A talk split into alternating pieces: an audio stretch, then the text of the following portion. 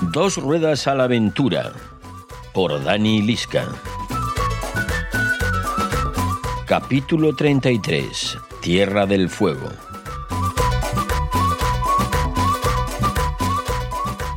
Salir de Lima fue un lío mucho peor de lo que esperaba.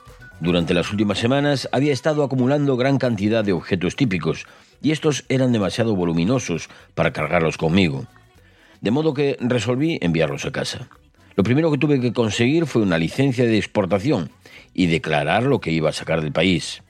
Sin curtir, la gran piel de anaconda que había comprado en el río Ucayili fue especialmente problemática. Como representaba parte de la fauna nacional, tuve que pedir un permiso especial a la Comisión de Caza y Pesca, cosa que naturalmente me tomó varios días.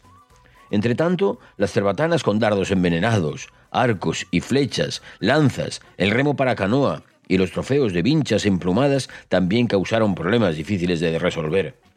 Tales artefactos aborígenes exigían un permiso de la Sociedad Nacional de Arqueología y también del Departamento de Asuntos Indígenas. Logré convencer a las autoridades de que el remo de madera no necesitaba permiso del Departamento de Asuntos Forestales, pero la exportación de armas como arcos, flechas, cerbatanas y lanzas requería la aprobación del Ministerio de Defensa. Después de una semana de pasar como un yo-yo de oficina en oficina, pensé finalmente que tenía todo en orden. Entonces fue cuando un agente de aduanas, estirando el cuello, olió la salada piel de la culebra y dijo Siento mucho, pero esta piel cruda puede causarle serios problemas. Quizá esté contaminada. Vamos a necesitar un certificado de la Comisión Sanitaria donde se declare que su transporte no causará ningún problema de salud o higiene.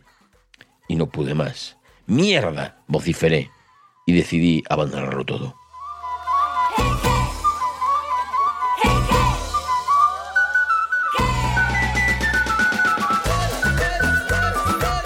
Cuando fui a la oficina de la compañía aérea para cancelar el envío, el empleado sonrió y dijo, ¿por qué no manda todo esto como equipaje no acompañado? Y así fue. Yo firmé un papel en el que declaraba que el equipaje en cuestión contenía efectos personales que yo, como turista en tránsito, enviaba a casa y como por arte de magia, Mr. Batanas, flechas de guerra y anaconda partieron en el primer vuelo rumbo a Nebraska. Acababa de experimentar en carne propia hasta dónde llega la, la afición latina por la burocratización de los más simples procedimientos. Pero aún así, cuando uno sabe cómo y dónde buscar las soluciones, los problemas más exasperantes tienen soluciones sencillas y humanas. Y naturalmente, para los que conocen ese arte, un sobornito puede cortar por entre la maraña burocrática como un cuchillo caliente, partiendo la mantequilla.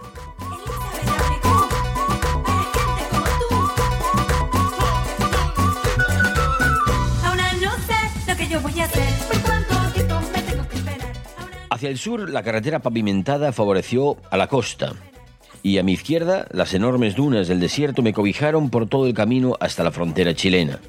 Pero al llegar a Arica, se empantanó mi odisea una vez más, por falta de un carné para mi BMW. Finalmente un benévolo hombre de negocios chileno apareció y firmó una fianza que garantizaba que yo no tenía ninguna intención de vender la motocicleta en Chile. Luego de una demora de dos semanas me abrieron las puertas otra vez y salí a la conquista de la polvorienta y corrugada carretera que lo llevaba uno a Santiago. Llegué a la capital de Chile rendido de cansancio y con mi piel quemada e irritada por el viento. Allí encontré a Ralph, acongojado. Su viaje había llegado prematuramente a su final. Penosamente me contó cómo al pasar su BMW R50 por Bolivia había perdido su billetera, los documentos de la moto y el pasaporte. Por lo tanto, sin papeles y mal de dinero, había mandado su aparato a California por avión. Pago contra entrega. Ahora estaba esperando la llegada de su pasaje aéreo. Santiago-Los Ángeles, que unos parientes iban a enviarle para que pudiera volver a casa. Por el presente, la Tierra de Fuego tendrá que esperar, me dijo.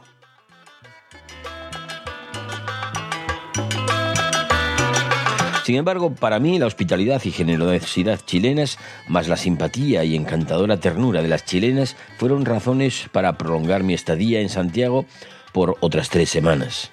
De nuevo me topé con el motociclista árabe, y como mi pieza quedaba junto a la suya, tuve amplia oportunidad de comprobar su voraz apetito por el sexo opuesto. La vida sexual de Adnan parecía insaciable. Además, sus preferencias parecían no seguir patrón alguno. que fueran jóvenes o viejas, bonitas o feas, para Adnan lo único que importaba era que lo aceptaran. Raramente se quedaba con una en su pieza más de cinco o diez minutos. Al cabo de ese tiempo abría la puerta y la echaba. Luego se sentaba en la cama y apuntaba la experiencia en su diario. Entonces consumía ceremoniosamente otro poco de ají molido, su afrodisíaco preferido, y salía a la calle a buscar otra mujer. La técnica que seguía Adnan era contundente hasta el extremo. Usaba el mismo planteamiento de los loteros. Ruégueles a todas y tarde o temprano alguien dirá que sí. Adnan se ponía a caminar junto a la hembra escogida y comenzaba diciéndole cualquier tontería, algo mm, zalamero, y luego se confesaba que desde hacía tiempos no tenía una relación sexual. No quiero complicar su vida, ni tampoco la mía, susurraba. Propongo solo una pequeña aventura, usted y yo, y mañana yo sigo mi camino, jamás me volverá a ver.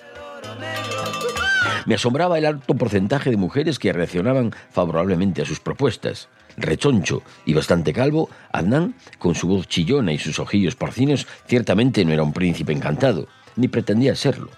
Les manifestaba que sus necesidades sexuales eran sencillas. Para quien aceptara, era eh, por solo una vez y nunca más. No me gusta repetir, me decía. ¿Y para qué, habiendo tantas? Sin embargo, Adnan admitía que en algunos países, como Estados Unidos y Canadá, su estrategia tenía poco éxito. La primera vez que lo conocí, en San Salvador, Adnan señaló su cama. Cada día tengo por lo menos tres, se vanaglorió. ¿Y quiénes son? pregunté. La camarera, la cocinera, la que sirve el café, también las turistas de al lado, la dueña de esto y las mujeres que encuentro por la calle, dijo. Todas estaban anotadas en su diario. ¿Te está gustando este episodio? Hazte fan desde el botón Apoyar del podcast de Nivos. Elige tu aportación y podrás escuchar este y el resto de sus episodios extra. Además, ayudarás a su productor a seguir creando contenido con la misma pasión y dedicación.